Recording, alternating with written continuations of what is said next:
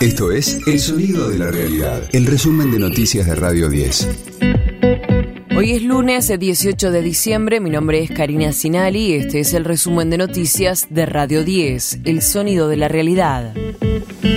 Tras el trágico temporal continúan los inconvenientes en la ciudad y el conurbano. La tormenta que dejó 13 muertos en Bahía Blanca y que también afectó al área metropolitana de Buenos Aires con cientos de árboles caídos en las calles y más de 50.000 usuarios sin suministro eléctrico.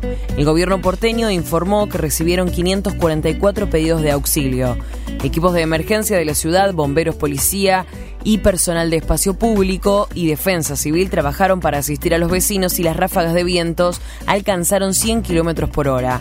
Los barrios más afectados en la ciudad fueron Palermo, Recoleta y San Nicolás.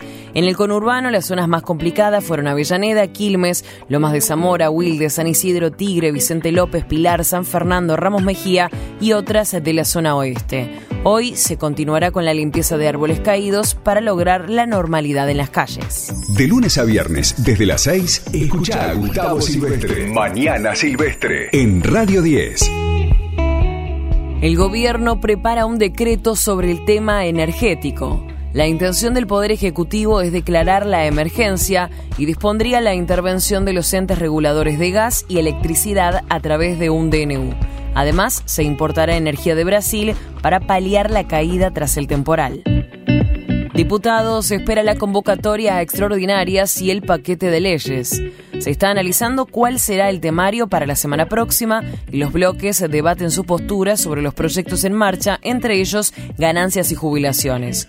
Por su parte, el senador José Mayans habló de la inconstitucionalidad que está realizando el gobierno de Javier Milei. No tenía ningún plan, no tiene presupuesto, no tiene ley de presupuesto. Lo primero que hace la vicepresidenta es violar la Constitución, a ver si podía construir una mayoría y violando la Constitución Nacional y el reglamento que tiene rango constitucional, una, realmente un desastre. Pero bueno, y dan como la gran, la gran victoria de haber violado la Constitución, la gran victoria de haber violado el reglamento interno la gran victoria de haber hecho eh, bolsa del salario de los trabajadores. Y ahora venden los medios concentrados que ya están acompañando ahora este desastre para la República Argentina. El segundo desastre, el primer, desastre lo hizo Macri. Riquelme derrotó a la fórmula de Mauricio Macri y es el nuevo presidente de Boca Juniors hasta 2027. El oficialismo ganó la votación por más de 14.000 votos de diferencia. El resultado final fue de 65.3% para la agrupación de Juan Román contra 34.4% para la de Ibarra. Participaron 46.402 personas en los comicios que se desarrollaron en la bombonera. Andrés Ibarra reconoció la derrota y asumió que no pudo frente al oficialismo encabezado por el actual vicepresidente Geneise. Bueno, en función de los tres mil y pico de número de diferencia que tenemos hasta ahora y viendo la proyección, creemos que ya este número es suficiente como para reconocer que hemos perdido. Eh, nosotros, unidos por Boca, así que quiero reconocerlo. No puede haber una división de la familia de Boca como la que se ha generado pero se ha generado por una actitud de soberbia y, en muchos casos de violencia, como la que vimos hoy cuando fue el presidente Milei a Boca, cuando fue deliberadamente eh, atacado verbalmente. Eso no es para Boca, muchachos. Radio 10, el sonido de la realidad. Babasónico se despidió el año con el show más convocante de su trayectoria.